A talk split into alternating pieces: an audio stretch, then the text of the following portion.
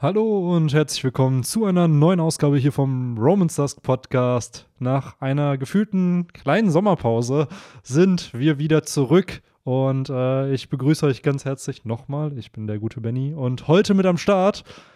Hallöchen zusammen, auch ich bin äh, aus der Asche wieder auferstanden, sozusagen. Der Viktor ist dabei. Ähm, und trotzdem haben wir Verluste zu beklagen. Jo, jo. Ähm, ich hätte jetzt eigentlich eher gesagt, und wer ist noch mit am Start? Achso. Nicht Henry, der ist Düm, nicht düm, düm. Und äh, wie immer, Chugai ist auf geheimer Mission. Der ist Natürlich immer ja, habe ich glaube ich in irgendeinem, habe ich es im Podcast erwähnt oder habe ich es nur euch privat erzählt, dass Chugai nicht mehr der Jimbei ist, sondern Chugai ist jetzt Vivi. Ja, das hast du hier auch schon mal erwähnt, glaube Tu- ich. Chugai ist jetzt Vivi und äh, wir wissen einfach nicht, wer die, wo die Whereabouts sind. Aber er ist ein Honorable äh, Romans Dusk Mitglied. Am Ende ist er halt auch einfach Mr. Two und sitzt hier eigentlich jedes Mal dabei, aber ihr wisst es nur nicht. Ja. Vielleicht hat meine WG, in der ich lebe, auch ein, äh, also zwischen dem zweiten und dritten Stockwerk ist das Stockwerk 2,5. Auf Und da Fall. lebt Tuga in Wirklichkeit die ganze Zeit. Ja, bestimmt mit all seinen Freunden. Ja. Und zockt dabei Heroes, zockt of the. Heroes of the Storm. Das war auch gerade mein Gedanke. Ach ja, ach schön. Es ist super, wieder hier zu sein. Ja, absolut. Ich merke auch gerade, dass ich das Podcast ein bisschen äh, vermisst habe, Mhm. denn es ist ja für uns gefühlt echt ein Staple, immer freitags aufzunehmen. Und diese Woche haben wir nicht freitags aufgenommen. Nee, es war gefühlt die erste Pause so richtig, seit wir angefangen haben, wo wirklich gar nichts für euch rauskam, ausnahmsweise an Podcasts. Ja. Obwohl ein Äh, Chapter rauskam. Also, obwohl und halt Chapter Wir hatten jetzt auch Glück, dass halt jetzt ein Break war, ne, dass halt diese Woche kein Kapitel rauskam und dadurch dann der Podcast rein theoretisch noch relevant ist, weil halt nächste Woche dann entsprechend äh, erst das nächste Chapter kommt. Aber Wir ja, sind noch on time. on time sind wir noch. Wir sind äh, so sieben Tage zu spät, aber wir sind on time. Ähm, ja, ich muss aber sagen, ich habe jetzt eigentlich auch gar nicht mehr so krass viel im Kopf, was da beim, beim Chapter passiert ist. Und so professionell, wie wir hier auch sind, haben wir uns nicht gerade das Chapter nochmal irgendwie groß durchgelesen, oder? Sprich für dich selbst, Ich- du ähm. Hast du mich, da hast du mich nicht gerade noch gefragt, Benny? Ja, Benny, hast du gerade noch, hast gerade noch einen Link irgendwie? So Ja. wie dieser Dave Chappelle, der nach Crack fragt. Ja. Ey, hast, Ja, du, hast du was von diesem 985-Ding? Mm, Das war nämlich vor achteinhalb Minuten ungefähr. Genug Zeit, das Kapitel nochmal durchzulesen. Ja. Ähm, nee, es ist, wie du schon sagst, schon ein bisschen länger her und ich bin erstaunt, denn äh, ich kann mich noch genau erinnern, wie als die Spoiler rauskamen, Benny im WhatsApp die ganze Zeit schon angefangen hat rumzuschreiben, ey, macht mal Reaction-Videos, wenn das Kapitel raus ist, das ist das krasseste der Welt. Und dann liest man das so und man ist so, hm, na gut, es ist halt Kapitel. Okay, Benny hat lieb gefragt, machst halt mal so ein Reaction-Video, aber ähm, ja, es äh, scheint ja schon so ein bisschen eine Message zu sein, wenn man jetzt so eine Woche später hier so sitzt und sich denkt, so, hm, was war da eigentlich genau nochmal? Es ist, ich Ähm. muss auch sagen, das Chapter war gut, aber die Spoiler haben es heftiger klingen lassen als das, was wirklich passiert. Weil der normalerweise die Montagsspoiler, die ja rauskommen, sind meistens ein bis zwei Sätze und da stand einfach nur Kaido kills Oro- Orochi. Das war so, what? So, und das andere, irgendwas stand, irgendwas anderes war es halt auch noch. Und ich glaube, genau, ähm, Kaido and Big Mom wants to find uh, the ancient weapons and the One Piece, wo ich mir auch dachte, heavy shit. So, und das war das, was für mich so voll der Schockmoment war. Aber ja, klar, indirekt, und das hatte Victor dann äh, in seinem Reaction-Video äh, auch gesagt, dass man die meisten Infos ja schon kannte. So auch klar, das mit den antiken Waffen ist neu, aber, und das ist auch crazy, dass, dass die die suchen wollen und die auch was finden könnten wahrscheinlich. Aber es wurde halt, man, man hätte es auch ahnen können. Es Oder auch halt das One Piece. dich? Genau. Nee, eigentlich Genau, nicht. das sind so die Charakter, wo ich auch erwarte. Ja, klar, finden die die antiken Waffen. So, natürlich nutzen die die. So, da, weil spätestens jetzt, wo es um, um die Kaiser geht, es sind halt die mächtigsten Piraten, die uns in der Handlung präsentiert wurden. Da erwartet man nichts anderes. Also da, das sind Charakter, die im Endeffekt dasselbe Endgame haben wie Ruffy. Die wollen halt auch König der Piraten werden. Und wir sind nicht mehr im East Blue, wo ein Don Creek sagt, ja, ich Ja. werde König der Piraten und den kannst du nicht ernst nehmen. So, das sind Charakter, wo Oda sie halt so geschrieben hat und sie so in die Narrative einbaut, dass sie rein theoretisch es schaffen könnten. Und dadurch, dass jetzt diese Allianz zwischen Kaido und Big Mom da ist, haben sie ja auch, wie Ruffy, zwei Road-Poneglyphe. So, sie haben Wie sie sie entziffern, ist eine andere Frage. Ob jetzt diese Fähigkeiten von Pudding mit dem dritten Auge, da gab es ja irgendeinen Satz auch im Manga, wo Big Mom meinte, ey, wenn das dritte Auge von Pudding da erwacht, dann kann sie die Poneglyphe entziffern. So, ist es the voice of everything? I don't know. Also, ähm, irgendeinen Weg müssen sie ja auch haben, um die zu entziffern. Aber wenn sie dies nicht haben, dann wird Robin mega relevant, weil dann könnte, ja, wie schon gesagt, so ein Moment vielleicht auch kommen, wo sie halt Robin irgendwie an sich reißen wollen und dann es aber nicht zu so einem Ines Lobby-Ding kommt, weil eben Ruffy mittlerweile seine Nakama beschützen kann. Also es wäre ein cooler Character-Moment. Aber ich habe gerade einen sehr, sehr langen Monolog gehalten. Äh, Victor, wie fandest du denn das Chapter? Alles gut. Ich ähm, kann mich dir halt an vielen Sachen äh, anschließen. Ich meine, du hast ja jetzt erstmal sehr viel gemacht. Du hast ja schon mal so den großen Rundumschlag getätigt, hast einmal schon mal alles gespoilert, äh, aber ganz ehrlich, wer diesen Podcast hört und das Kapitel noch nicht gelesen hat. Eine, äh, eine Woche später. Eine Woche später auch noch, ohne Scheiß, was macht ihr hier? Äh, nee, wie gesagt, insgesamt fand ich. Ihr seid ich, natürlich trotzdem willkommen, aber. Schön, dass ihr da seid. So, aber kommt mal lieber in so zehn Minuten wieder, wenn ihr das Kapitel gelesen habt. Ähm, nee, insgesamt finde ich das Kapitel auch cool. So, natürlich äh, ist es immer interessant und auch irgendwie so belohnend, wenn man halt solche Momente drin hat in One Piece, weil es halt so selten ist. Wann sind über, wann wurde überhaupt das Wort antike Waffen zum letzten Mal in den Mund genommen? Da, da weiß Oda auch, was er tut, wenn er solche Szenen einbaut, weil er genau weiß, die Leute warten auf Infos und er dosiert sie halt schon so minimal, damit der Hype halt direkt losgeht, damit das Kapitel auf jeden Fall wieder die maximalen äh, Upvotes bei der Jump bekommt, auf Platz 1 geht, weil, ey, er hat über die antiken Waffen geredet. Das hat er seit 300 Kapiteln nicht mehr gemacht. Seien wir ehrlich, es ist halt, es sind Buzzwords ja. in One Piece, in den Chaptern, die natürlich für Hype sorgen, ähnlich wie es bei YouTube der Fall ist und in verschiedenen Titeln von YouTube-Videos, wo halt so Dinge wie antike Waffen, das One Piece, wenn das gedroppt wird, natürlich entsteht dann ein Hype darum. Wenn äh. irgendwas übers vergessene, vergessene Königreich ja. kommt, über Vegapunk, also um Geheimnisse in diesem Universum, natürlich natürlich erzeugt das Hype. Ja, so. oder ist der Original Clickbaiter hier. Ja, natürlich, natürlich. Kannst du ja anders sagen. Aber ja, das Aber halt es ist ja, im Endeffekt ist es ja genau das. Wir heute, klar, so Clickbaiting, aber es waren halt vorher einfach Cliffhanger, die du dann hattest, genau. wo dich halt ein Autor im Endeffekt an der Hook halten will, dass du halt weiterliest oder ja. weiterschaust oder was auch immer. Weil so wie er es jetzt eingebaut hat, ist es halt so, ja klar, natürlich, so wir werden jetzt die nächsten 50 Kapitel wahrscheinlich kaum was darüber erfahren, welche antiken Waffen sie genau haben wollen, wo sie sie finden wollen. Äh, wie die das genau machen wollen. Ich meine, Big Mom weiß vielleicht schon, dass äh, Poseidon auf der Fischmenscheninsel ist. Nicht umsonst war sie dort ja auch vorher schon und so. Ähm, aber nichtsdestotrotz wird das jetzt nicht Thema bleiben. Und äh, vielleicht ist das auch der Grund, weswegen oder das halt so droppt, anstatt halt in so einem Cliffhanger am Ende des Kapitels, weil er das ja früher auch schon oft gemacht hat und dann alle enttäuscht waren, dass er das nicht weitergeführt hat. Wo wir halt da dann saßen und sagen, ey, was soll denn der Scheiß so? Ich dachte, das geht jetzt damit weiter und das ist vielleicht jetzt so die Möglichkeit, okay, ich erwähne das jetzt mitten im Kapitel, damit die Leute auch nicht denken, dass es damit weitergeht, nächstes Kapitel. Ähm, aber trotzdem, es ist halt, es löst bei mir nicht das gleiche aus, wie vor äh, ein paar Jahren das vielleicht ausgelöst hätte. Einfach nur dadurch, dass äh, ja, ich mir bei sowas mittlerweile immer nur denke, so, ey, es ist auch verdammt nochmal Zeit, dass das jetzt endlich mal Thema wird. Absolut, wir sind fast bei Chapter 1000. Da können auch mal ein paar Infos zu den antiken Waffen oder zum One Piece oder was auch immer kommen. Und wir haben ja mittlerweile in der Handlung zumindest zwei antike Waffen schon mehrfach thematisiert gehabt. Wir hatten in Alabasta Pluton, wir hatten in Water 7 und Ines Lobby war Pluton auch relevant. Poseidon wurde auf Skype hier erwähnt und dann entsprechend halt auf der Fischmenscheninsel wurde revealed, was es ist. Was da noch ziemlich spannend ist, ist halt Karibu, der ja Robin Eis. und Neptun belauscht hat und die Infos halt hat und wo man sich ja auch gefragt hat, okay, warum ist der, kriegt er eine Cover-Story und bla. Ja, die Cover-Story hat ihn halt nach Udon gebracht und in Udon wurde er von Ruffy befreit und gleichzeitig sucht Kaido antike Waffen und wir wissen, dass Karibu sich der Allianz angeschlossen hat.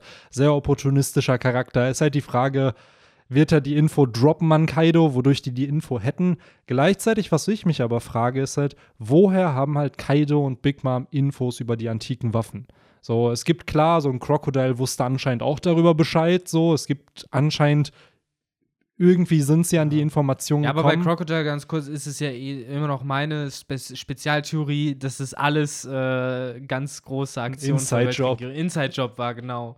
Aber du hast recht, das muss man sich ja fragen. Ne? Ich meine, äh, was spannend ist, darüber nachzudenken, ist natürlich, wie meinen die das? Alle antiken Waffen, eine antike Waffe, wenn eine, welche? Wissen die denn schon, wo die ist? Geht es vielleicht nach Elbaf zu Uranus? Oder spinnen wir jetzt halt noch mehr rum? Das sind natürlich Sachen, äh, über die kann man sich ein bisschen den Kopf zerbrechen. Wir haben halt die Connections zu äh, Fishman's Island und mit Caribou, das zeigt halt alles dahin. Auf der anderen Seite, ja, wissen wir aber auch, dass äh, theoretisch Uranus noch gar nicht erwähnt wurde und das auch mal Zeit wird. Ich wollte gerade sagen, das ist mittlerweile nur ein Name-Drop Ja. gewesen. Und man vermutet halt, gut, man hatte mit Pluton irgendwas, es kann Landmassen zerstören, dann hattest du mit Poseidon etwas, was halt mit dem Wasser zu tun hat und Seekönigen und der Kontrolle von denen. Und es wird ja vermutet, dass Uranus irgendwas mit, Der mit dem. Wetter oder dem Himmel zu tun hat. So, ähm, und es wird halt auch da Zeit, dass wir einfach Infos bekommen und gleichzeitig auch, dass wir so eine antike Waffe halt auch mal in Aktion sehen. Weil warum sie narrativ einbauen, wenn du als Autor sie nicht präsenten willst und entsprechend auch zeigen willst, was sie drauf haben. Weil so ähnlich wie damals die Kaiser ja im Hype waren, oh, das sind die mächtigsten Piraten überhaupt. Und dann hat man sie halt nie in Aktion gesehen, bis Marineford halt. Und selbst dann war es, okay, wir haben Whitebit gesehen und dann hast du Big Mom gesehen, was die drauf hatte. Und dann hast du es bei Kaido gesehen und mittlerweile denkst du so, ja, okay, die wurden dem Hy Hype schon gerecht. So, und ich glaube auch, dass das bei den antiken Waffen so ähnlich sein wird.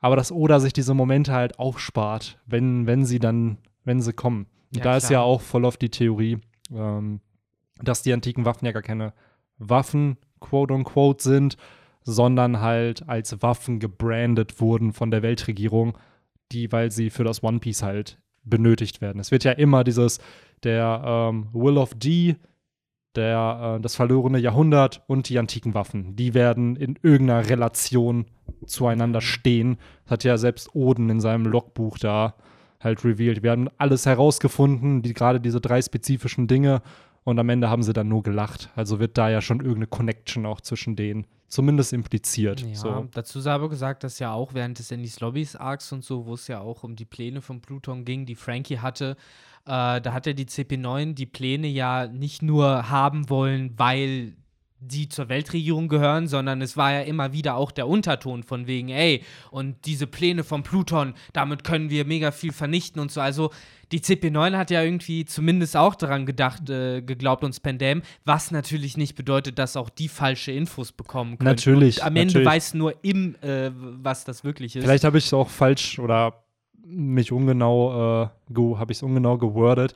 Die Waffen werden sicherlich die Zerstörungskraft haben, die sie haben. Nur ich glaube, der, Der eigentliche, der Real Purpose, der Zweck war nicht, dass es Waffen sein Nee, das sollen, ich sondern dass halt was anderes damit gemacht werden sollte. Da ist halt wirklich nur die Frage, wer kennt diesen Real Purpose, außer halt wirklich wahrscheinlich Im und vermutlich Toki, äh, die es So, auch nicht mehr ja. gibt und so. Aber ja, es, äh, das Logbuch von Oden. Das Logbuch von Oden, ja, es ist ja eh so jetzt der große neue MacGuffin von Wano geworden. Ich wollte gerade sagen, wollen wir hier schon mal unsere Predictions einfach raushaben? Mich würde es interessieren. Ich persönlich glaube nämlich nicht, dass im Logbuch steht, was das One Piece ist, was die antiken Waffen. Ich glaube nicht, dass diese drei Geheimnisse da revealed werden in diesem Ich Logbuch. glaube, das spielt wenig Rolle, weil wenn es im Logbuch steht, dann will es Ruffy nicht haben.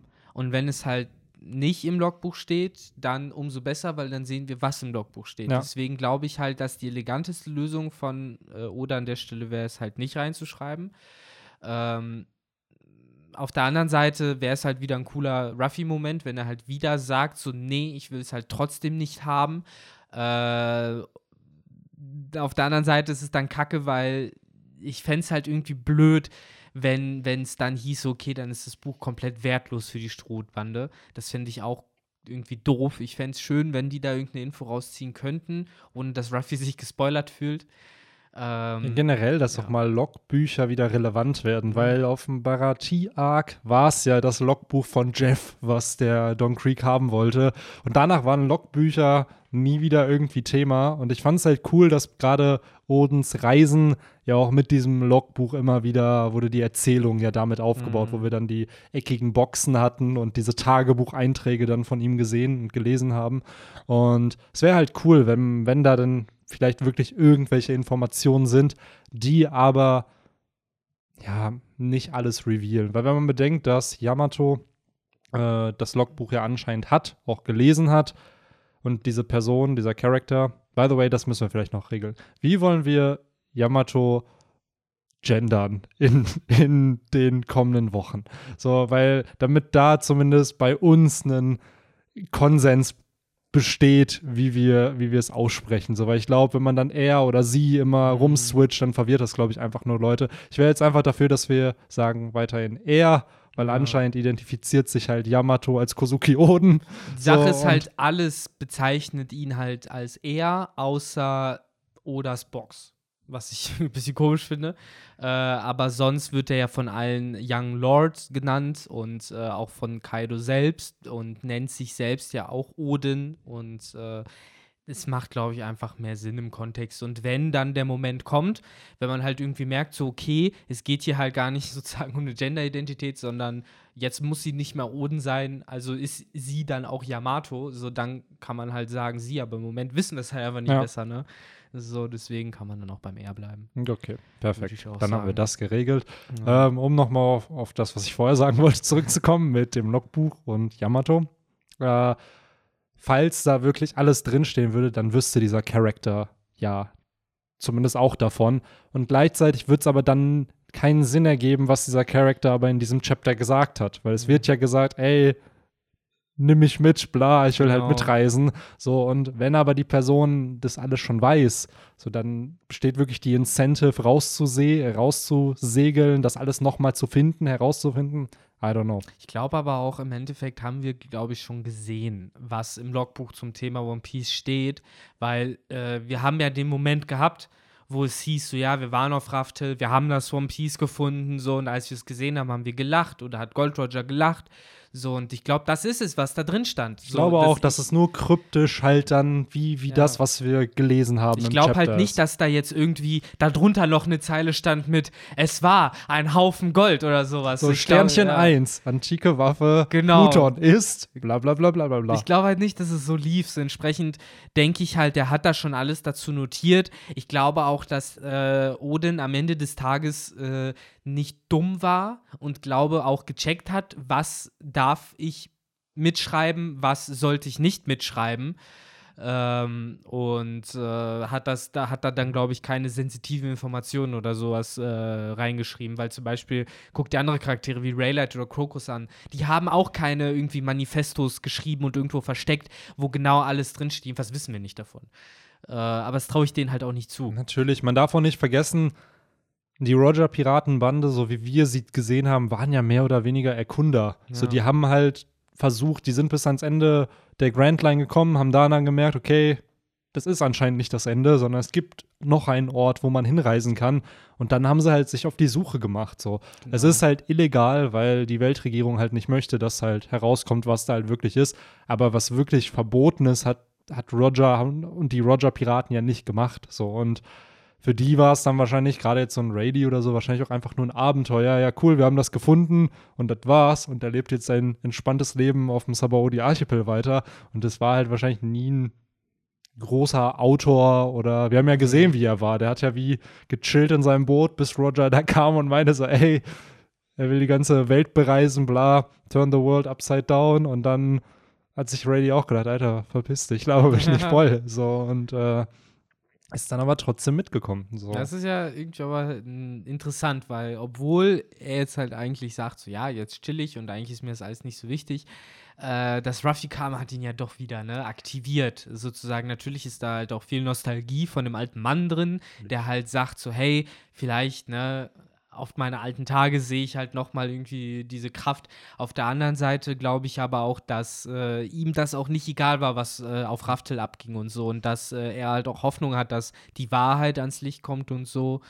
Ähm, deswegen ist es, glaube ich, ein bisschen ambivalent. Es ist halt so ähnlich, wie wenn Zorro das One Piece finden würde. So, der wäre halt auch so, ja, jetzt weiß ich's, was jetzt? Geh ja wieder zurück nach Hause. So. Ja. Bringt mich auch nicht weiter. So wäre halt Zorro auch drauf. Und ich glaube, das ist halt so ein bisschen die Sache auch mit Rayleigh. Äh, du, stell dir mal vor, das ist wie bei, wie bei ähm, Pokémon, wenn du in Rubin, Saphir, Smaragd die Regis freischalten willst und dann findest, kommst du in diese Siegelkammer Mhm. und dann hast du halt aber in dem Sinne kein nicht Weilord und Relikant, sondern du hast dann zum Beispiel wie Zorro, ja, du hast kein D in deinem Namen. Es bringt dir nichts, dass du gerade hier bist. So, du hättest ein D haben müssen und ein, äh, ein äh, Pornoglyph an sechster Stelle in deinem Team. Fünfter Stelle. Fünfter So. oder sechster, ich weiß es gar nicht mehr. Genau, und dann kannst du mit, äh, mit diesem Gegenstand hier reden und dann findest du das One Piece. Genau, So. rede mit dem Gegenstand. Rede mit ihm. Ja. Er antwortet dir ganz bestimmt. Genau, und der ist in Braille, Braille-Schrift. Braille. Braille. Reli, genau. In der Schrift nochmal geschrieben. Ach ja, das und da ist noch Zeiten. Haben wir Ah. Pokémon auch wieder ein Ja, bisschen absolut. untergebracht. Ähm, nee, aber an sich ist es halt, äh, finde ich es interessant, gerade diese ganze Thematik mit, dass ein Charakter wieder sagt, ey, nimm mich mit. So, und wir haben ja vorher schon die Vermutung halt auch geäußert hier im Podcast, dass Yamato zumindest einige Voraussetzungen halt hat, um ein Mitglied der Strohbande zu werden, mit tragischer Vergangenheit plus ähm, ein Ziel. Und da war ja erst die Frage, okay, will er nur die Grenzen von Wano öffnen oder eben auch wie Oden selber reisen? Und mit dem Chapter bekommen wir ja mehr oder weniger mit, ja, er will halt auch reisen. So. Er will halt nicht auf Wano bleiben. Und das, was ihn halt zurückhält, sind halt die Handschellen, die er da halt hat. Es wäre jetzt spannend, weil es jetzt zum ersten Mal auch, ähm, na gut, neben Robin, aber es wäre zum ersten Mal wirklich ein Angehöriger von einem Antagonisten in dem Sinne. Äh, aber Robin war halt selber auch Antagonist. Da ist es halt sogar noch mal ein bisschen krasser. Aber trotzdem, ja, weiß ich nicht. Ich bin mir nicht sicher, ob ich äh, Yamato jetzt schon dabei haben will. Ich meine, ich kenne ihn halt auch einfach nicht so gut bisher. Ähm, kommt mir halt so ein bisschen noch rüber wie Ace, so von, von auch von der Mentalität so ein bisschen. Äh, ist, glaube ich, ein herzlicher Mensch. Aber ich weiß nicht. Ich weiß halt noch nicht, ob ich das jetzt brauche. Ist recht, wenn Carrot noch irgendwie in den Startlöchern steht. Scheinbar Jimbe gerade dazu kam. Äh, für mich ist das mittlerweile echt so. Ich bin äh, zufriedener, wenn die halt einfach irgendwie alle in die Flotte integriert werden.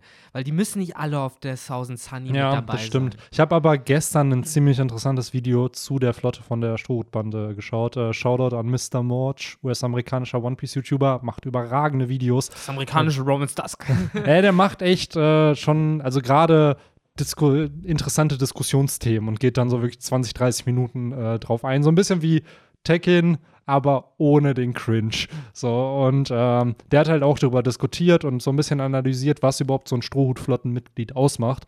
Und er hat halt gesagt, ja, es sind meistens aber Charakter, die sich der Strohhutbande unterordnen, die deren Armee werden. Es ist halt die Frage, welche Charakter da wirklich reinkommen. Und für ihn war es dann Mhm. irgendwie so die Sun-Piratenbande, die sich wahrscheinlich in die Flotte noch integrieren wird. Karibu, der halt eher so ein unterstehender Charakter war. Aber er meinte, dass halt, oder seine Vermutung war, dass komplexe Charaktere nicht in die Flotte integriert werden, sondern dass es halt drei Kategorien gibt. Du hast zum einen die Allied Nations, also die Nationen, die sich der Strohbande anschließen werden, die nicht Teil der Flotte sind, sondern halt die So, ja, unter der klar, Flagge über von Whitebeard auch. Genau. ne, So, ja. dann hast du wirklich äh, Verbündete, weil zum Beispiel so ein Jimbei war ja nicht in Whitebeards Flotte, war aber trotzdem auf dem Marinefort dabei und hat ihn supported. Genauso wie Ruffy, genau wie Ivankov, das waren Verbündete von Whitebeard, die aber nicht Teil der eigentlichen von seiner Flotte halt waren, von den, ich glaube, 43 Piratenbanden, die mit dabei waren. Und äh, dann gibt es halt noch die Flotte selbst. Und er meinte, die Flotte sind halt Charakter, die sich halt der Strohbande wirklich unterordnen. Die sind, die sehen sich nicht als gleichgestellt an, sondern sie stehen halt oder reden sich halt ein. Das haben sie ja selber gesagt, dass Ruffy der Father ist und sie die Sons. So und ähm, das mal, also das war sein Punkt, dass man Das da halt so ein bisschen differenzieren muss, was. Und das fand ich auch. Also ich, mir, mich hat es äh, auch gepackt, wo ich mir dachte, ja, eigentlich stimmt das, was er da gerade sagt. Und deswegen ist da halt die Frage, ob so ein Katakuri sich wirklich Ruffy jemals unterordnen würde, sodass die gleich gestellt sind, okay, dass es ein Verbündeter werden kann, aber wird es dann wirklich ein Mitglied der Flotte, Nee. ist eine andere Frage. Nee, es ist so. wahrscheinlich halt einfach eine Piratencrew, die dann sozusagen befreundet ist. Das stimmt Ja. schon.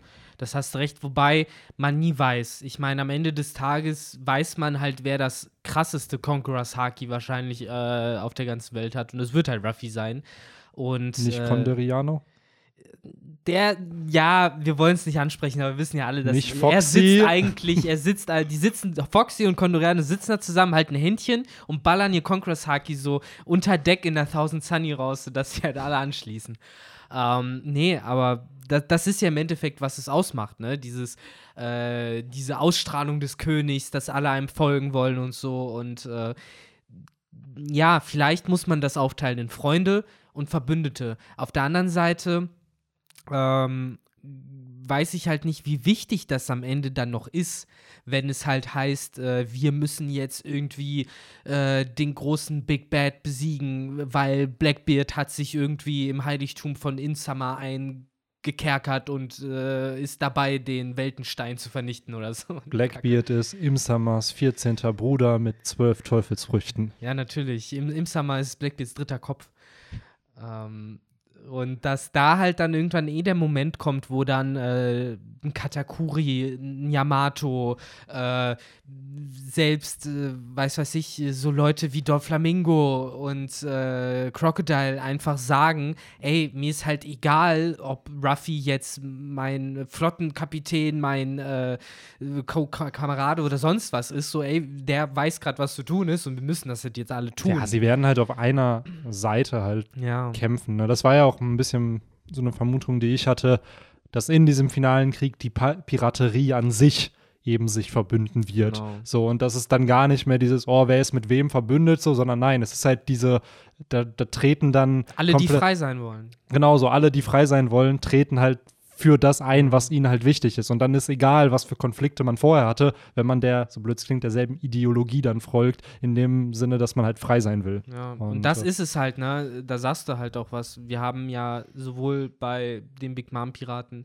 mit Pudding, mit äh, Katakuri, auch mit Brûlé Charaktere gehabt, die halt auch frei sein wollten, ne? Deren oberstes Ziel das ist. Und jetzt haben wir das bei Kaido mit Yamato auch nochmal. Also wir haben wieder diese Charaktere, die frei sein wollen. Und das ist einfach kein Zufall. Also das ist nicht aus äh, ungefähr, dass Oda bei beiden Crews solche Charaktere einbaut. Und äh, deswegen, ja, glaube ich, dass es halt eben genau diesen Grundstein legen soll für das, was du gerade beschrieben hast.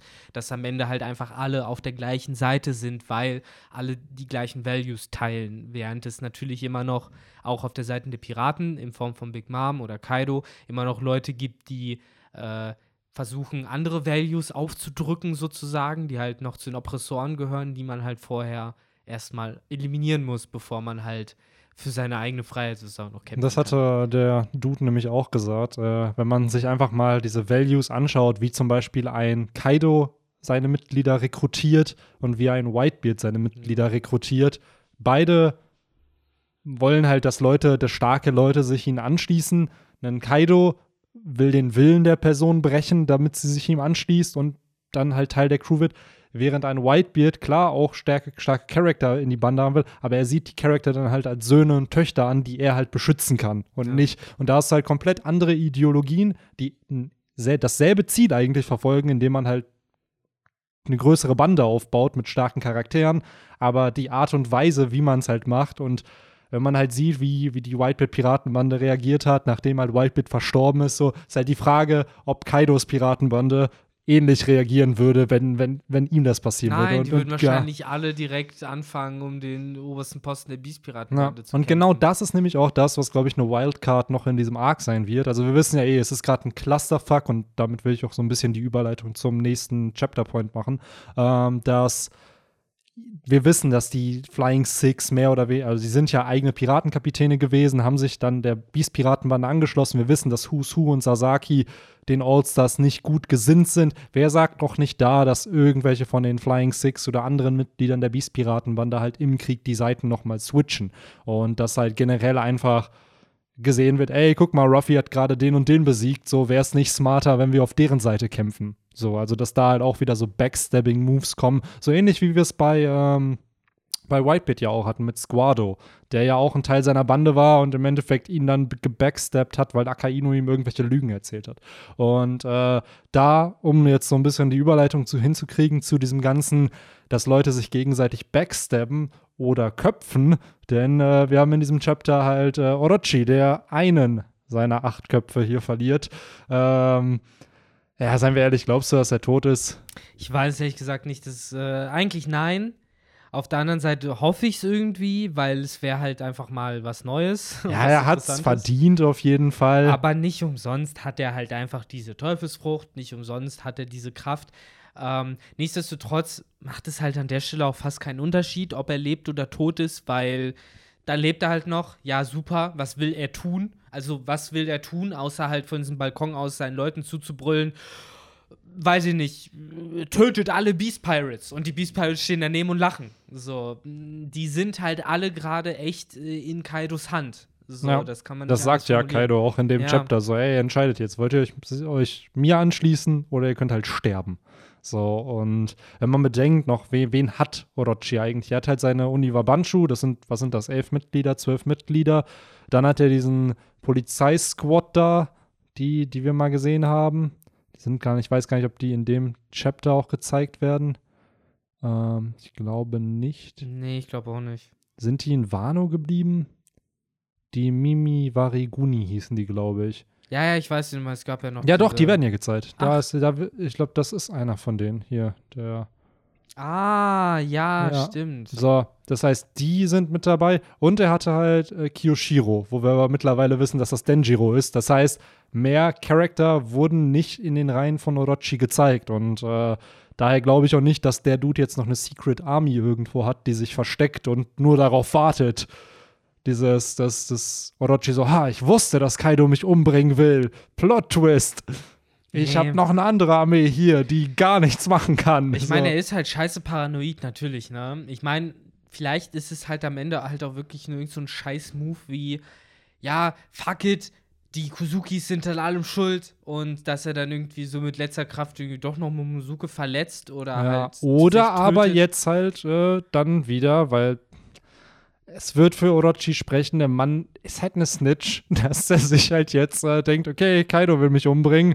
Sehr gut, dann helfe ich halt den Menschen, die, die äh, mich vorher umbringen wollten, die jetzt aber auch Kaido umbringen wollten. Deswegen helfe ich denen halt ein bisschen. Ja, und, dann, Momonosuke wird sagen, lasst ihn, lasst ihn machen. Weil es muss ja immer noch, was wir ja auch ah. öfter thematisiert haben, dieser Redemption-Moment kommen. Also jetzt nicht für Orochi oder so, aber für den ganzen Kozuki-Clan, weil die haben halt die, ähm, die, wie hießen sie? Äh, die, der, der Familienname von ja, Orochi. Ja, ich versuch's auch gerade dran zu kommen. Kurosumi. Kurosumi. Die, genau, die haben sie ja verfolgt. So, und um da einfach diese Kette des Tötens auch zu beenden, dass wenn Momonosuke Herrscher wird oder Hiyori oder wer auch immer es später sein wird, dass da eben gesagt wird, ey, wir verfolgen die nicht mehr. So, ja. es, es breakt, so die Chain ist vorbei. So, wir werden jetzt nicht weiterhin das, wir haben gesehen, was passiert, wenn wir diese Leute verfolgen. So, dann wollen die uns auch auslöschen und kriegen es irgendwie anscheinend hin. So, und äh, ist halt die Frage, wie das halt abgehen wird und was Orochi da machen wird. Ich glaube aber nicht, dass der einen,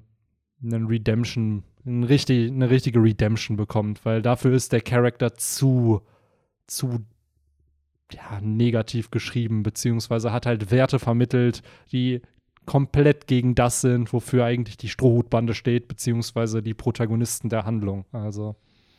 Ja, ich glaube, das Größte, was alle Leute an Orochi halt stört und weswegen er halt entsprechend auch nicht so beliebt ist, ist halt die Tatsache, dass er halt dabei auch einfach so uncool rüberkommt. Das muss man halt einfach so sagen, wie es ist. Äh, während halt so ein Crocodile zum Beispiel oder so ein Don Flamingo halt auch einfach sadistische Bastarde waren.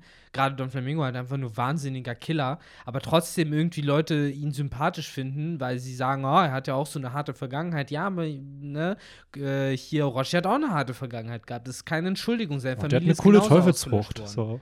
Und er hat eine coole Teufelsfrucht. Ja, und, und beiden wurde die Teufelsfrucht irgendwo in einer dunklen äh, Hütte übergeben von irgendwelchen ja. Leuten, die sagen, hey, ich willst doch Rache haben. So, aber ja, nichtsdestotrotz der Natürlich. eine wird gefeiert, der andere, weil er halt klein, hässlich und laut ist und paranoid nicht. Ja. Und das ist ein bisschen, wo ich es halt immer schwierig finde zu sagen. Aber auch solche Taten wie er attackiert halt, also so ein Orochi war bereit, halt ein Kind umzubringen, weil es über ihn gelacht hat oder so. Das hat doch Flamingo auch einfach gemacht. Wo hat er ein Kind umgebracht? Der hat doch locker schon Kinder umgebracht. Das habe ich bestimmt schon mal gesehen. Der hat ja Kinder protected, ja. Der hat ja Trafalgar Law, Baby Five, Buffalo, die hat er ja eher in seine Familie integriert. Was war denn, was war denn, wo er äh, Dingens, ähm, jetzt weiß ich leider nicht mehr, wie der König von Dressrosa hieß. Äh, Riku. Als der King Rico äh, durch äh, Dressrosa marodieren ließ und weiß King nicht, ob Rico er da- umbringen ließ. Das weiß ich nicht. Hat er, ja. Ja, kann natürlich sein, dass da dann Kinder mit am, mit am Start waren, aber So. ich weiß nicht, ob es auf den Paneelen Und gezeigt wurde. davor, davor haben sie es ja auch erstmal selber gemacht. Das fing irgendwie so an, oder nicht? Nee, stimmt. Nee. Erst äh, kam Rico an und dann kamen Doflamingo-Piraten an und Genau. haben das äh, geklärt, nämlich Die, genau. haben die, die haben sie gerettet. Ja. Sie haben, sie haben Dressrosa ja gerettet. Mal abgesehen vom Sklavenhandel. Also, ja, ja, die klar, ist natürlich, absolut. Halt, Also, am, am Ende des Tages macht es auch keinen Sinn, da groß zu rechnen. Es ist einfach generell dieses, äh, ich finde es halt schwer zu sagen, der eine hat den Redemption Arc verdient, der andere nicht, weil äh, die sind alle schlimm. nee, nicht verdient. Also, ich glaube halt schlimm. einfach, es wird keiner kommen. So, Nee. das meine ich halt. Also, ein Doflamingo hat ihn halt auch nur bekommen, weil wir einfach die Komplexität dieses Charakters halt auch erlebt haben. So dieses, der was er sich da aufgebaut hat. Und wie du auch schon gesagt hast, das Design von diesem Charakter und die Taten, die er getan hat, so in Kämpfen oder was auch immer, waren halt cool. So, es war halt nicht jemand, der sich versteckt hat, sondern es war jemand, ey, da ist ein Problem auf Pankasat. Nee, der schippert da selber gerade hin. Der so. schippert, fliegt, Der Benny, fliegt. der fliegt. Der fliegt da direkt hin. Ähm, und das hast du halt bei Orochi nicht. Der ist halt ein Angsthase so und versteckt sich und gibt allen anderen die Schuld für seine Probleme. Und das sind halt aber auch Qualitäten, die man im Real Life ja auch nicht mag. So, wenn jemand, keine Ahnung, jemand anderen die ganze Zeit nur beschuldigt für seine eigenen Probleme, wenn jemand seine Wut an anderen auslässt und so, das sind ja auch keine Qualities, die, die man persönlich halt irgendwo feiert. Und deswegen ist dieser Charakter halt auch das, was er halt ist. Plus das Character Design. Oder hat so seine Art, dass er halt Charakter, die er wirklich badass, böse, aber badass rübergeben will, den gibt er halt ein cooles Design. Und das war ja die Erwartung mit Orochi. Da dachten ja alle so, boah, das wird der heftigste Samurai. Und dann ist es halt so ein quadratischer, quadratischer, runder, kleiner Ball. Ja, eben. so. So. so ein bisschen wie Warpol 2.0, nur ein kleiner. Genau. Ja, und das ist ja zum Beispiel, Warpol ist eine ähnliche äh, Geschichte, so, den hassen die Leute auch bis heute und keiner fängt auch nur in gewisser Weise an, ihn zu mögen, weil er halt auch so ein Sadist war. Auf der anderen Seite, ne, hat er auch, war er auch nicht Hey, bösartiger. er hat Warpol-Metall äh, Er entwickelt. hat in Spielzeug gebaut Ja. für die Kinder und Ja. so. Also, keine Ahnung, es ist halt einfach, äh, wie du schon sagst, äh, das Design, gerade bei Oda, beeinflusst schon stark in eine bestimmte Richtung. Ganz ehrlich, jetzt mit Yamato. Er hat ähnliche Gesichtszüge zu Nami. So, und das weiß Oda. Der zeichnet einen Charakter und das sagt ihm sicherlich auch sein Editor. Aber Oda weiß, was er mit diesem Charakter ausdrücken möchte. Er möchte halt eben, dass wahrscheinlich die Leute es so interpretieren und dann halt unterbewusst diese Connection halt machen. Und ich glaube, das ist auch ein Grund, warum Yamato direkt so beliebt ist. Zum einen stärketechnisch, aber es ist halt auch einem Charakter ähnlich, den wir halt schon kennen oder einem ähnlichen Design. So, Ja, das stimmt leider. Das ist ja eh Odas großes Problem immer. Ähm, ja, ähm, gibt's noch was? Ich bin gerade echt ein bisschen auf dem Schlauch, es tut mir ja, leid. wir haben den Anfang. Also wenn wir jetzt, wir können über das ganz, ganz tolle, tolle Color Spread quatschen und uns äh, 14 Theorien dazu ausdenken. Haben wir nicht schon äh, über, oder war das gerade vor dem Podcast? ich glaube, das war vor dem Podcast mit den. Die Ah, das war das mit dem to unser toller Reisbällchen-Talk. Und äh, ich habe Victor schon gesagt, dass Ruffy äh, so eine Lunchbox hat, wie die, die ich mir meistens immer koche. Nur, dass mein Reis nicht wie der traditionell japanische Reis mit diesem, was meintest du, Seetang? ich glaube, das sind so Seetang-Dinger. Blätter, Die da, womit ja. das halt äh, festgehalten wird. Das habe ich natürlich nicht und sie sind nicht in Dreieck, und mein Reis ist nicht in Dreieckform, aber äh, es ist meistens so eine Lunchbox mit schön Fleisch, Gemüse Und ich und frage mich Reis. jedes Mal, wenn ich diese Dinger sehe, schmecken die? Oder ist das einfach nur Reis? Weil wenn das wirklich einfach nur Reis ist, in den du so reinbeißt, dann ist Ja, das ich doch glaub, irgendwie Abfuck, oder? Geht, je nachdem, wie du den Reis zubereitest. Vielleicht ist der mit irgendwas gewürzt oder so. Also, plus dieser Seetang oder je nachdem, was es halt dann ist, vielleicht gibt das dem halt eine gewisse Würze einfach. maybe. Und ich schätze mal, so groß wie die aussehen, die isst du halt auch schnell auf. Ich habe das Gefühl, das sind maximal fünf Bissen, dann ist das weg. Mm, ja, Das klar. es wirkt wie so ein Snack eigentlich, den man, den man sich gönnt. Ja, ja, auf jeden Fall. So, davon isst du so zwei, drei Stück und dann halt noch irgendwie so eine kleine Beilage dazu und dann bist du halt auch schon durch. Ja. Aber finde ich halt cool, auch gerade mit diesen Papageien wieder. Ähm, da bei Instagram und Twitter gab es wieder ein Video, wo gezeigt wurde, wie, äh, wie das Color Spread entstanden ist, weil die zeichnet Oda ja mittlerweile digital. Ich glaube, auf seinem iPad macht er halt dann äh, die, die Color Spreads und da gibt es dann halt immer so ein ähm, so ein Zeitraffer, wie er Mhm. die halt äh, macht. Und das finde ich Cool. halt schon cool zu beobachten, wie, äh, wie das ungefähr dann funktioniert, beziehungsweise was das ungefähr, wie es halt funktioniert und dass man da die Einblicke bekommt. Man merkt halt immer wieder, wie gern oder Tiere zeichnet und die halt dann immer ins Setting, entweder mit der Strohhutbande oder nur jetzt hier in dem Fall mit den Supernovas irgendwie stellt. Schon. Was mich tatsächlich jedes Mal crackt, das ist, wenn Oda so Charaktere zeichnet, so wie er Lore da gezeichnet hat. Mit diesem, mit dieser vollen Maul und dieser, diesen geschürzten Lippen. Ich finde das immer total lustig, wenn die Charaktere so aussehen. Also, weil Ja, das hat auch so eine gewisse Chilligkeit. Absolut. Ja, oder generell auch so, wo du dir denkst, okay, würde so ein Charakter so handeln? Es gibt ja Ja. auch ein so ein Fan-Request-Bild, wo äh, so Ene so Kaugummiblasen bläst mit einem Tier irgendwie oder so ein Sir Crocodile, während es regnet, so einen Regenschirm über so einen Hund hält. Ja. So, wo du dir denkst, wird der Charakter das wirklich machen in diesem Universum? I don't know, aber Bei es sieht Crocodile cool kann ich aus. mir aber vorstellen. Das ist ja oft dieses Klischee, so, ich meine, Hitler war ein Hundefreund. so, wer weiß. Aber zum Beispiel so ein. Frank Underwood halt nicht. Ja. So, der dann Ja, da weiß ich nichts von, da habe ich nie Ja. geguckt. Das ist halt die Anfangsszene von äh, House of Cards. Ah, okay, da, die da ist halt so ein kleiner, es fängt halt damit an und Frank Underwood ist ja der Protagonist hier, äh, Kevin Spacey, falls man den Namen überhaupt noch sagen darf, ähm, der dann äh, halt, das ist ein Hund, der wimselt und man denkt so, ah, der geht dem Hund jetzt helfen und dann tötet er halt einfach den Hund in der ersten Szene und du weißt, ah, okay, so ein Charakter ist das also. Aber finde ich cool, weil es established direkt, du weißt, was für ein Typ das ist. Der sagt dann halt auch direkt so, ja, Schwäche setzt sich nicht durch oder so und bringt halt diesen Hund halt um. Und äh, ist aber, finde ich, aus einer äh, Story-Perspektive cool, weil es halt eine interessante Introduction von einem Charakter ist. Es suggeriert dir sofort einen Wert, der, den dieser Charakter hat und du verstehst sofort, ah, okay. So, ob man es jetzt gut findet, ist natürlich eine ganz andere Sache so, aber äh, aus einer narrativen Sicht ziemlich Ja. cool inszeniert. Ähm, ja, aber sonst, Anfang des Chapters haben wir noch ein Ich würde bisschen. sagen, wollen wir uns noch mal auf den epischen Standoff Jo, einlassen?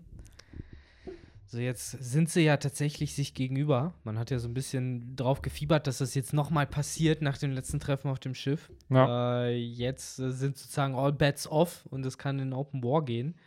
Ähm, ich bin mal sehr gespannt, wie das da noch weiterläuft. Wir haben jetzt zum Beispiel Kiku, die jetzt in Full Battle Gear oder Kikuno äh, ankommt. Was ich ziemlich cool finde tatsächlich, dass sie jetzt einfach sagt, so fuck it, einfach die Rüstung so Ja. aus dem Nichts erscheint anscheinend und sie dann ich glaube, die loslegt. Rüstung hatte sie schon, schon an. Also Kiku hatte, Ah, stimmt, ja, da sieht man's. die hatte sie auch schon an dem, ähm, als sie an dem Hafen standen, damals noch auf Wano, da war die Rüstung auch schon da.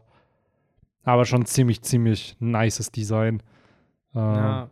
Und was ich auch cool finde, ich weiß nicht, ob du das jetzt sagen wolltest, aber dass äh, Inuarashi das gemacht hat, was viele vermutet haben, nämlich er hat sich halt einen Säbel an sein Bein gehängt und äh, der gute Nekomamushi scheint das äh, zu kommentieren, so, ja, was hast du dir denn da irgendwie dran gemacht? Während er sich aber selber einfach einen Revolver an seinen Arm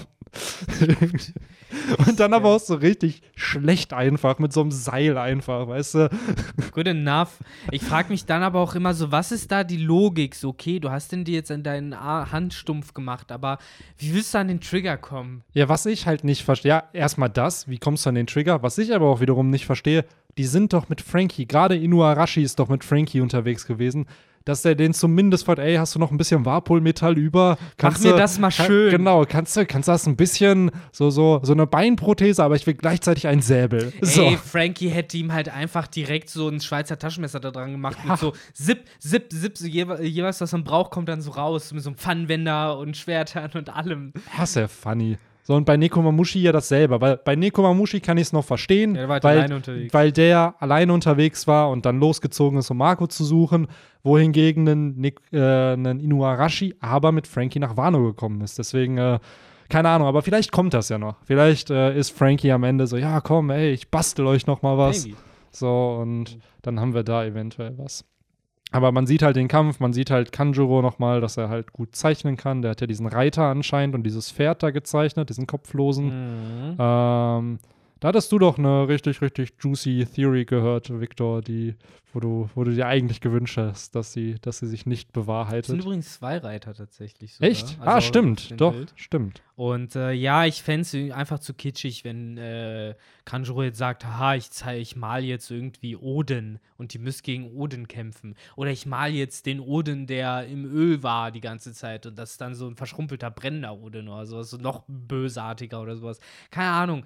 Ich meine, klar, das wäre jetzt halt noch mehr emotional belastend für die Nine Scabbards, aber an der Stelle habe ich das Gefühl, ist es wichtiger, sich auch wenn es blöd klingt, auf Momonosuke zu konzentrieren, als eben den Nachfolger und Odin halt einfach Odin sein zu lassen an irgendeiner Stelle, ganz ehrlich, weil Lass den Mann doch einfach tot sein. weil ich habe auch das Gefühl, so sein Andenken, ja, wobei sein Andenken muss eigentlich schon noch mal ordentlich geehrt werden, so publicly, natürlich, aber dafür haben wir auch Charaktere wie Yamato, die das ja versuchen durchzusetzen und am Ende des Arcs wird äh, Odin natürlich reingewaschen und sein Name wird äh, in die Natürlich. Geschichte eingehen.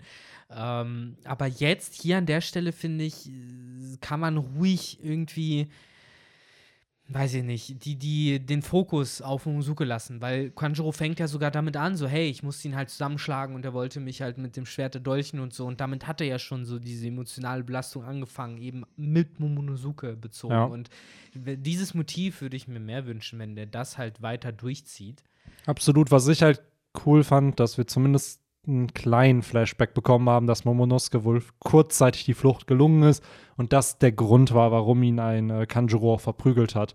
Weil vorher war es ja so dieses, ja, er hat zwar gesagt, er wollte flüchten und er hat ihn gestabbt und deswegen hat er ihn verprügelt, aber das nochmal zu sehen, dass sich Momonosuke wirklich losreißen konnte und weggerannt ist, fand ich dann doch cool, weil es zeigt halt einen ganz anderen Momonosuke als das, was wir in Dressrosa oder Pankasat gesehen haben, der eben nur durch die Hilfe von anderen entsprechend äh, irgendwie vorangekommen ist. Und klar, dieser ganze Raid sind andere Charakter, die ihm helfen, aber dass er selber versucht, aus diesen Fängen rauszukommen. Und ich hoffe immer noch, dass er halt einen Moment bekommt, wo er sich halt wirklich beweisen kann, weil ich habe nicht das Gefühl, dass Momonosuke sehr beliebt ist, so in der Community, wo ich mir dann aber auch wieder denke, so ja, klar, aber es ist halt, man muss den Charakter halt auch verstehen. Es ist halt ein achtjähriger Junge, was, by the way, ziemlich cool ist, dass äh, Yamato und äh, Momonosuke im selben Jahr geboren sind.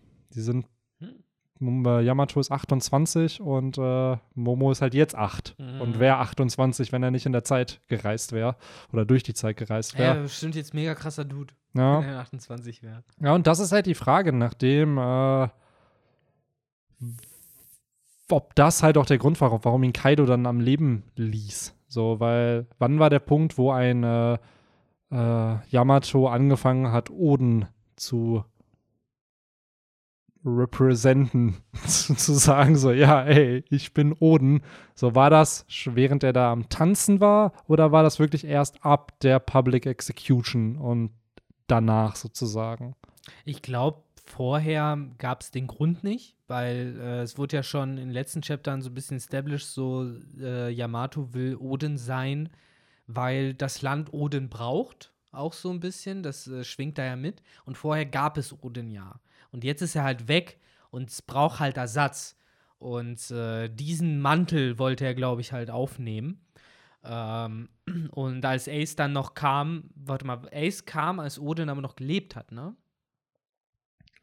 Rein theoretisch schon, ja. Okay, ja gut, nee.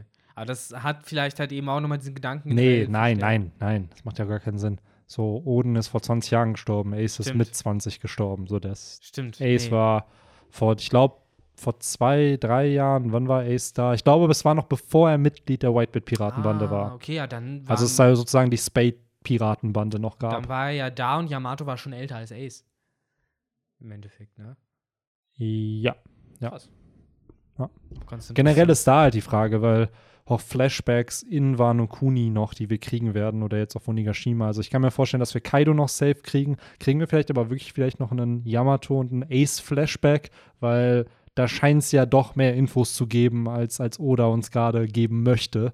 Und äh, Ja, also der eine Flashback zwischen halt Odins Exekution und der Ankunft äh, von den Strohhüten wäre halt ganz schön. Ja. Wenn man halt einmal so sieht, so, was lief da? Vielleicht hat auch irgendwie noch mal die kleine Erklärung, wieso ist wirklich niemand zur Hilfe gekommen. Das in und seien wir ehrlich, Ace ist ein Fan-Favorite-Character. Den wieder in einem Flashback zu zeigen, nach was, fast 500 Chaptern, 400 Chaptern, nachdem er, nachdem er gestorben ist, würden die Fans, glaube ich, feiern. Ja. So, also da, wenn, auch wenn es nur ein Chapter wäre, wo Ace dann der Protagonist des Chapters ist, wo er nach Wano kommt und wir da ein bisschen sehen, wie er Yamato getroffen hat. Ich glaube, das wäre schon ziemlich cool, wenn, wenn Oda uns das zeigt. Und äh, ich kann mir halt vorstellen, dass da zumindest eine Flashed-out-Story auch vorhanden ist. Ob wir die in ihrer vollen Dimension dann zu sehen bekommen, ist natürlich eine ganz andere Sache. Genau wie ja Oda zum Beispiel auch äh, das Treffen von Law, Penguin, Sachi, Beppo und so ja im Detail eigentlich hatte, nur halt keine Zeit hatte, das im Manga zu zeigen, weil es halt entsprechend zu viel Seiten gekostet hätte. So, und dann wurde das in einem SBS gezeigt und dann kam die Novel of, äh, of Law halt raus. Und ähnlich kann ich mir vorstellen, dass es gibt ja auch die Novel of Ace, wo äh, Infos äh, drin sind über Ace, die auch kanonisch sind von der Handlung her und äh, ja, da war noch nichts über Yamato und so zu lesen. Also ich kann mir schon vorstellen, dass da wieder Oda schon weiß, was er im Manga sp- reinsprinkeln möchte an Infos und was entsprechend äh, dann halt ruhig in so, ja, nennen wir es, äh, was ja das richtige wäre, in so Sub, ja, so Sub-Werken, die halt, äh, klar, Spin-offs. Spin-offs, die zwar kanonisch zu, zur Handlung gehören, aber entsprechend für die Main-Handlung jetzt Ja. nicht die größte Relevanz haben. Nee, was du meinst. Übrigens glaube ich, dass tatsächlich die, die Obsession mit Oden vor 20 Jahren angefangen hat, denn äh, Yamato meint halt auch nochmal so, hey, ich bin hier halt eingeschlossen auf der Insel seit 20 Jahren. So, also seit der Exekution hat äh, auch er die Handschellen wahrscheinlich angelegt bekommen, die explosiven, von denen wir dieses Kapitel ja auch erfahren. Äh, und wurde halt die ganze Zeit geschlagen und sowas. Oh, damit teilt sich Kaido äh, einen ähnlichen Daddy of the Year Award wie äh, Vince Judge, der Mhm. ja seinem Sohn auch die äh, explodierenden Handschellen, War was, ja doch, es waren auch Handschellen. das waren Handschellen, Händen. genau. Also es waren äh, Armringe. Ja. Es, es ich kann war, mir ja doch an irgendeinen Kragen erinnern oder so, ich weiß ich glaube, das war bei Ah, Ruffy. der hat die Maske, stimmt, weil, weil Das war Sanjay die Maske, hatte genau, noch. genau. Das, das war alles richtig krass. Das hatte ich zum Beispiel schon wieder komplett vergessen. Stimmt, das gab es ja auch noch. Da war ja äh, gefühlt so ein Duval, der, der gute Sanji. Ja, so Ähm, Hannibal Lecter. ja.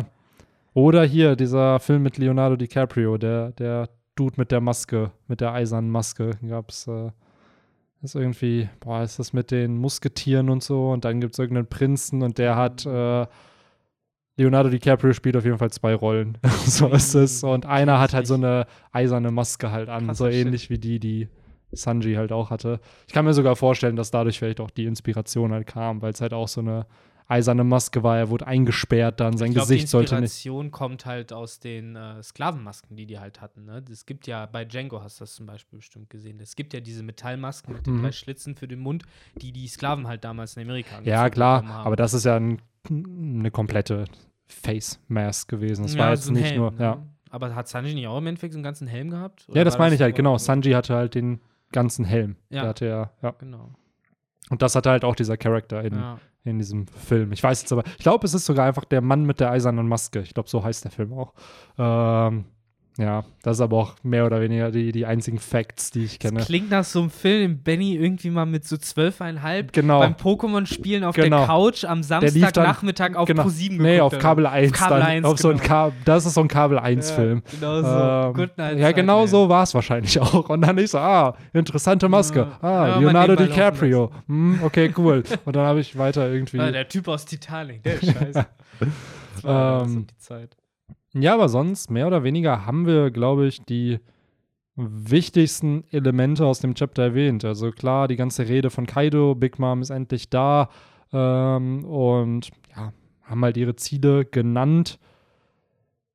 Was wir jetzt noch bequatschen können, ist halt, wie könnte es halt jetzt weitergehen? Also wir haben ähm, also Orochi, der hier besiegt wurde. Wir haben sehr wahrscheinlich seine ganzen Samurai, die keine Ahnung. Fängst schon an, wie so ein zensierter deutscher Anime zu reden. So, ja, Orochi wurde besiegt. er wurde entführt. Ja, genau. Er wurde Verschleppt. entführt. Ah, ihr habt meinen Bruder versteckt. Ihr habt den Kopf meines Bruders entführt. Besiegt. oh nein. Okay. Ja, ähm, ja, du hast recht. Entschuldigung, dass ich unterbrochen habe. Nee, alles gut, alles gut. Ähm, und wir haben halt das Ende. So am Ende sehen wir eine Kikunoji, die weint mit einer blutigen Klinge. Wurde Kanjuro jetzt ermordet? Was ist da passiert? Und äh, dann haben wir noch das Ganze mit New Onigashima, sodass halt äh, Kaido Wano ja in dieser Nacht noch einnehmen möchte, um äh, da seine neue Basis im Endeffekt aufzubauen. Glaubst du, das ist Blut an ihrem Schwert oder Tinte? Hm. Weil es kann halt auch Tinte sein. Es könnte auch Tinte sein. Je Jo. nachdem, wen sie halt da cutten muss, Ja. äh, was halt wieder ein bisschen für die Odin-Theorie fast schon Ja. stimmen würde.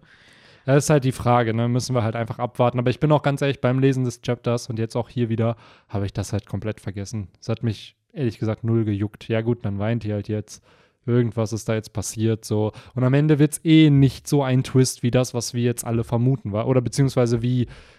Also, es wird dramatisch dargestellt, oh, mit dem Wein. Und am Ende denke ich mir so, ja, gut, dann hat sie jetzt, keine Ahnung, was auch immer da gemacht. Also, irgendwie Ja, habe ich nicht das Gefühl, dass das den größten Impact jetzt. Für mich kommt es halt weniger darauf an, wie es, was da faktisch passiert, sondern halt eher, wie's- wie Oda es umsetzt. Ja, ne? Weil man kann ja. ja. auch Spaß daran haben, eine emotionale Szene zu lesen, wo halt keine neuen Informationen rauskommen. Nee, absolut. Und da bin klar. ich halt dann eher gespannt drauf, so wie macht er das? Weil Ich hab fand's halt ein bisschen- Bock darauf, wenn er es kitschig macht. das, aber ich fand es auch weird, wie es hier am Ende des Chapters halt so ein bisschen auch strukturiert. Du hast halt das letzte Panel ist halt in drei, drei Sections eingeteilt. Du hast das obere, ist halt diese Plotline rund um äh, Kikunoji, also im Endeffekt der Anfang des Chapters, wo du halt weißt, okay, da ist jetzt anscheinend irgendwas passiert, aber es wird halt auch nur durch diese zwei Paneele dann umgesetzt. Dann hast du den Switch zu Momonosuke, wo du dann weißt, okay, wir sind wieder bei Kaido, der halt dann nochmal sagt, ey, Yamato wird der nächste Shogun von New Onigashima und dann hast du damit halt den Switch, okay, zu Ruffy und Yamato, dass die halt da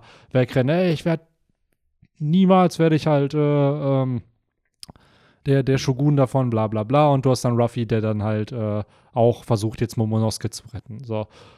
Und I don't know, irgendwie finde ich es halt weird strukturiert, weil anstatt Mhm. einfach einen Plot zu beenden, versucht oder hier habe ich das Gefühl, alle drei Handlungsstränge irgendwie, die in diesem Chapter passiert sind, zu einem Ende zu kriegen. Ich glaube, er wollte halt so ein bisschen diesen Climax so auf die Spitze treiben, indem er halt äh, so im Anime funktioniert das bestimmt dann auch so ganz toll, wenn man halt so Kaido hat, der halt rumbrüllt und seine Initiative hat und da hast du immer wieder diese Cuts, so den Cut zu äh, äh, Okiku, die halt irgendwie was getötet oder geschnitten hat, den Cut äh, zu äh, auch noch mal auf der vorderen Seite Jimbei und Robin und äh, zu Momonosuke und zu Ruffy.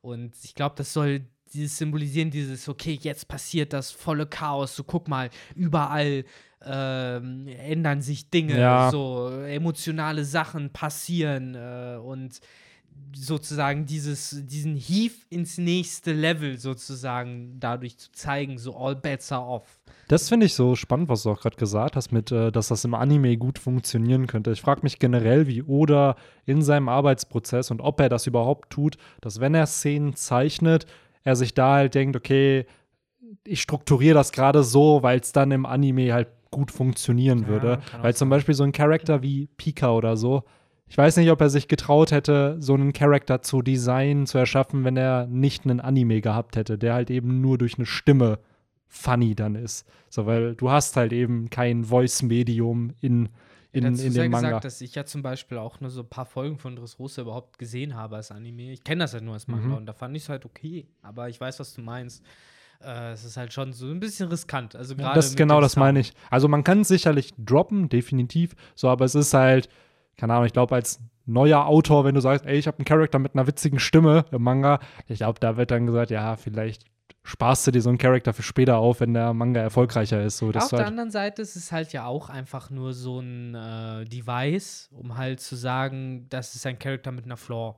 nein, Ja. absolut, natürlich, aber Es- auch da wieder, Geruch zum Beispiel ist ja auch okay, theoretisch zu machen. Ja. Ich meine, wenn, wenn du sagst, ein Charakter stinkt, dann ist das auch in einem Buch relativ aber das kannst du ja, also klar, jetzt könnte man dann darüber diskutieren, aber stinken kannst du ja visualisieren, indem du halt Lines zeichnest. So eine Voice könntest du sicherlich auch ja, ich weiß, darstellen. So. Hm. Genau, so. Ähm, also es schwerer. gibt viele Manga hier, äh, Shigatsu wa Kimi no Uso oder July in April ist im Endeffekt ein ganzer Manga, und dann auch später ein Anime, der sich um Musik halt dreht, wo halt ein Arima Kuisai, ein äh, Pianist, nicht mehr seine eigene No, also nicht mehr hört, was er spielt. So, und der ganze Manga ist im Endeffekt über einen Jungen, der Klavier spielt. So. Mhm. Und klar, in einem Anime nimmt das ganz andere Formen an, wenn du auf einmal diese ganzen Lieder auch hören kannst. Aber trotzdem ist der Manga dadurch ja nicht schlecht, dadurch, dass du halt es nicht hörst, weil dann hörst du es dir halt mal an, was er da spielt und dann hast du ungefähr im Kopf, was da passiert. Wo aber bei so einem Pika was Oda sich da für eine Stimme ausgedacht hat und äh, wie er das, das könnte ich mir aber vorstellen, dass da dann gesagt würde, oh, ich hätte gern deren, den Charakter oder den Voice Actor, der mir das macht und dann soll er das so und so machen. Ja, bestimmt. Ich glaube, da hast du vollkommen recht. Das sind so Einzelfälle, wo Oda bestimmt schon sitzt und sich freut, wenn der Anime kommt, weil er sich denkt, okay, mit dem machen wir was Cooles. ja, so in einem Jahr, dann, dann geht mein Joke auf. Ja, Mann. Nee, aber an sich, sicherlich könnte man da auch äh, Voice besser darstellen oder beziehungsweise Stimmen darstellen, indem man es dann halt äh, ja durch Striche, was auch immer. Weil zum Beispiel, wenn jemand stinkt, wird man es ja, glaube ich, echt so mit so kräuseligen Strichen oder so Ja. geschwungenen Linien mehrfach machen. Vielleicht eine Fliege, die um, um ihn rumfliegt Ja, oder so. Also das Ja, daran so, habe ich halt nicht gedacht. So, aber ja, es muss ja auch nicht unbedingt Gestank sein. So, ja, mein Gott, wir müssen jetzt nicht über Nein, in Animes und Mangas reden. doch, das ist sehr wichtig. Ja, ich ja. glaube, das wünschen sich Der unsere Zuhörer Grund, und Zuhörerinnen. So, weißt du, gerade am. Einschlafen so, oh ja, cool, gleich geht der Podcast zu Ende und dann fängt so eine 20-minütige Diskussion Jackpot. über. Aber das ist halt auch wieder so, finde ich, typisch wir, so eine Ty Diskussion über 20 Minuten, wie Anime-Charaktere stinken und wie Ja. man das visuell darstellen könnte. Ist So. das wirklich diese Important Stuff? Ja, unfassbar. Aber ich glaube, damit könnte man äh, das Ganze auch so langsam zum Ende geleiten. Ja, so Meine langsam. finale Frage noch an dich. Was glaubst du, wie geht's nächstes Chapter weiter? Wie kannst du dir vorstellen, welchen Handlungsstrang wir kriegen? Ich frage mich, wen von den Tobi Ropper sie jetzt noch rufen wollen. Sasaki ist ja äh, ähm, incapacitated sozusagen. Ähm, die anderen beiden, äh, denen Ruff schon begegnet ist, dessen Namen ich gerade nicht im Kopf habe, sind ja schon äh, mehr oder weniger, haben Mhm. Respekt von ihm eingebläut bekommen. Ulti Page One, genau. Genau, Ulti und Page One und dann, äh, ja, Drake. Ist ja witzig, wenn die Drake auf ihn losschicken würden. Das ist ja funny. Ich fände es generell cool, Drake mal endlich zu sehen. So, Das ist weil halt ja, auf der einen Seite ist es ein Charakter, den man schon kennt. Und dann kommt so raus, ah, du kennst Corby? Ich kenn Ja, Corby Mann. auch. Ja, Mann, das wäre so cool. Wenn das halt wirklich einfach so, so, die haben keine Ahnung voneinander und kämpfen halt auch erst, weil X-Drake muss ja auch irgendwie seine Tarnung beibehalten. Und dann merken ja so ein bisschen so, was? Deine Mutter heißt auch Martha? das sind die Freunde. Ah, Ach, ey, was für ein Film. Ähm, was ich mir vorstellen könnte, ist, dass Who's Who kommt, weil der hat ja aktiv gesagt, ey, ich gehe auf die Suche nach Yamato. Stimmt. Und es ist ja mittlerweile rausgekommen, so, ey, Yamato ist da irgendwo im auf dem Platz anscheinend in diesem in dieser in diesem Schloss, wo hinter hinter der Hauptbühne, ja, da sind die ja schon praktisch alle da, ne? Sie sind da. So, das heißt, ja, es ist, es fühl, ich muss sagen, es fühlt sich surreal an. So, weil wir sind jetzt seit fast 90 Kapiteln, sind wir eigentlich auf, oder 80 Kapiteln auf Wano. Und so langsam erwartet man natürlich, dass jetzt Kämpfe kommen, dass die Action kommen, dass die Payoffs Ja. kommen, so. Aber trotzdem habe ich das Gefühl, ja, ich habe das Gefühl, es werden noch so 20 Chapter Setup, bis es wirklich losgeht. Also Und wir selbst- sind da noch ja, nicht. Selbst wenn es losgeht, dann wird es halt wahrscheinlich erstmal so laufen wie auf Dressrosa. Das heißt, du hast ab und zu mal eine Seite, was Interessantes und ganz viel Gerenne von A nach B. Genau. Hoffentlich nicht. Das ist, es muss ja auch da wieder, wenn es wirklich zu One-on-One-Kämpfen kommen sollte, was ja immer noch nicht bestätigt ist, dass wir überhaupt sowas kriegen werden, weil in einem Krieg ist die Frage, ob Oda sowas dann halt auch writen könnte, weil wir haben gesehen, wie es auf Marineford war. Es war ein Clusterfuck. Da kämpfst du auf zwei Seiten gegen irgendwen und dann geht's weiter. So und dann und da ist die Frage, bis du alle Schachteile da positioniert hast, wo sie sein sollen. Bei ist ja schon schwierig, bei 10 Charaktern das zu machen, geschweige denn bei 30 bis 50, die dann halt alle da sein müssen, wo sie sein sollen und jeder seine Kampfpaarung bekommt und es Mhm. dann wirklich, wenn du dann noch bedenkst, dass jeder seinen Kampf bekommt, rechne mit ein bis drei Chaptern pro Kampf. So bist du ja, Dann wird's locker. nicht kommen. ja, das, ist schwierig. Oder ja, es wird halt laufen und dann sind wir in zweieinhalb Jahren immer noch auf Wano Kuni. So, äh, aber es ist halt die Frage, ob, ob das kommen wird. Das, war- wär, wäre funny, weil wir sind ja jetzt schon zwei, zwei Jahre auf Wano Und wenn es dann noch mal so zweieinhalb gehen würde, so viereinhalb Jahre, das war eigentlich fast die ursprüngliche Zeit, die Oda geplant hat, dass One Piece komplett gehen soll. Und dann ist es so ein Arc, den er voll kriegt. Ähm, Voll krank.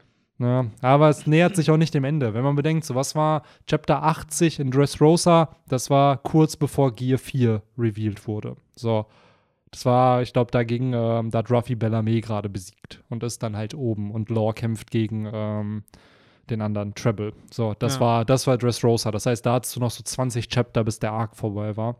Beziehungsweise bis die Flotte entstanden ist und sie weitergesegelt sind. So, wo ich mir denke, hier haben die Kämpfe noch nicht mal begonnen. Nach 80 Chaptern. Und ich bin Das gespannt, ich bin gespannt, was, wie oder das handeln wird. Aber ich habe die Vermutung, dass es viele Twists werden, auf die wir nicht kommen, auf die, mit denen wir nicht rechnen. Weil, weil ich glaube, noch sind auch nicht alle Schachteile da, die da sein sollen. So, und äh, gerade Marine, gerade wenn jetzt Drake hört, wie, die wollen die antiken Waffen, so, ey, ey, so, schickt Mhm. mal CP0 und äh, Marine. Und da auch wieder, wenn die Marine kommt, kommt die ganze Marine, kommt nur die Sword-Einheit, Kommt Ah. nur Kizaru. kommt nur Kizaru. Alleine. So, Oh, so es wäre badass, wäre wirklich einfach nur stumpf Kizaru, weil er einfach so selbstbewusst ist, dass er denkt, ja, wenn ich da alleine hinkomme, reicht das aus. Und dann sitzt da schon so Marco so, hallo, so ich bin wieder da. Und stell mal vor, einfach so ein Panel, so Saitama-mäßig, einfach Ja. so Handschellen an die Hand legt. So, so einfach so, Seestein-Handschellen. Das war für Marineford. Ja. Und dann geht er einfach weg. so. Fuck Und dann you. springen so 20 Charaktere auf Kizaru einfach. Oh. Und dann noch sieht so ein- und dann noch- ist. Ja, das wäre crazy. Oder man merkt, okay, der Dude ist ohne seine Teufelsfrucht nichts. Weiß man das? Ja, ich glaube, die haben Haki. Das ist, Ja, glaube ich, bestätigt. Haki müssen sie ja haben, Ja. sonst könntest du ja gar keine anderen Logias richtig verletzen auch und so. Ja, stimmt, ne? Ja, was? Laserbeams können sich doch. Laserbeams können alles berühren. Alles, verbrennt einfach alles. Ja. Ja, aber ich glaube, man merkt schon, wir sind hier auch gerade am äh, Rumalbern. schon so langsam, ne? Ja. Ja, aber ich kann ja halt auch im Endeffekt, um es abzuschließen, zustimmen. Es wird wahrscheinlich sich alles nochmal aufblähen. Und zwar in einer Form, wie wir es noch nicht erwarten können. Es werden wahrscheinlich auch noch der ein oder andere Twist kommen, den wir nicht erwarten. So eben wie wir vor ein paar Wochen Yamato nicht erwartet haben und auch überhaupt nicht auf Rechnung hatten. Und auf einmal ist es das große Thema. Und so, glaube ich, wird es noch das eine oder andere geben, was in eine ähnliche Richtung geht. Aber ja, in dem Sinne kann man, glaube ich, so langsam Richtung Feierabend schreiten. Codewort ist, ähm, Ich hätte jetzt gesagt, den Sack zumachen, weil das hast du lange nicht mehr gedroppt. Richtig, das ja? war früher immer Victors äh, Ja. Abschlussmoderation mit, ja, dann können wir ja langsam den Sack zumachen Sack zu machen. Ja, die, die äh, können wir es mal eintüten, habe ich auch gehört. oder Also. eintüten oder wir machen äh, Aber Back- Hashtag eintüten hatten wir, glaube ich, schon. hatten wir bestimmt schon, aber wir machen Back aus der so, Wannabe Sommerpause, aber es ist zu lang oder Ja. ähm, ja, shit, ne? Verdammt, immer diese fucking ja, Hashtags. brauchen wir überhaupt noch ein Codewort?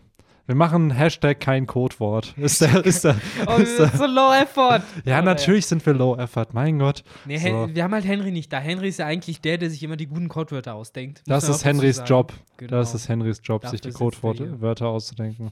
So, Henry, kommentier mal das Codewort in die Kommentare, denk dir irgendwas aus und äh, dann. Ja, es war auch, als Benny den Podcast hier gestartet hat, so war es ihm so, ich brauche keinen Techniker, ich brauche auch keinen Produzenten oder sowas also für, für, meine, für meine ersten Crewmitglieder, so wie Ruffy. Ich brauche einen Koch und einen Sänger und so. Ich brauche jemanden, der mir Codewörter überlegt. Das- das Erste. So dieses, ja, ja, kein Techniker. Ja, es reicht, wenn wir ein Mikrofon in die Mitte des Raumes stellen und wenn Hauptsache wir jeder. haben Codewörter. Genau, genau, es passt schon alles. Das kriegen Ja. wir hin. So, und es hat funktioniert. Wir sind ja anscheinend immer noch da.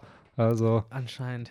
Ja, manchmal wissen wir es ja selber vielleicht sind genau. wir auch nur ein Figment eurer, äh, eurer Vorstellung und eigentlich existieren wir gar nicht. Oder, ihr Oder seid wir ein Pigment unserer Vorstellung Ja. und ihr existiert gar nicht. Tja, Denkt darüber mal nach.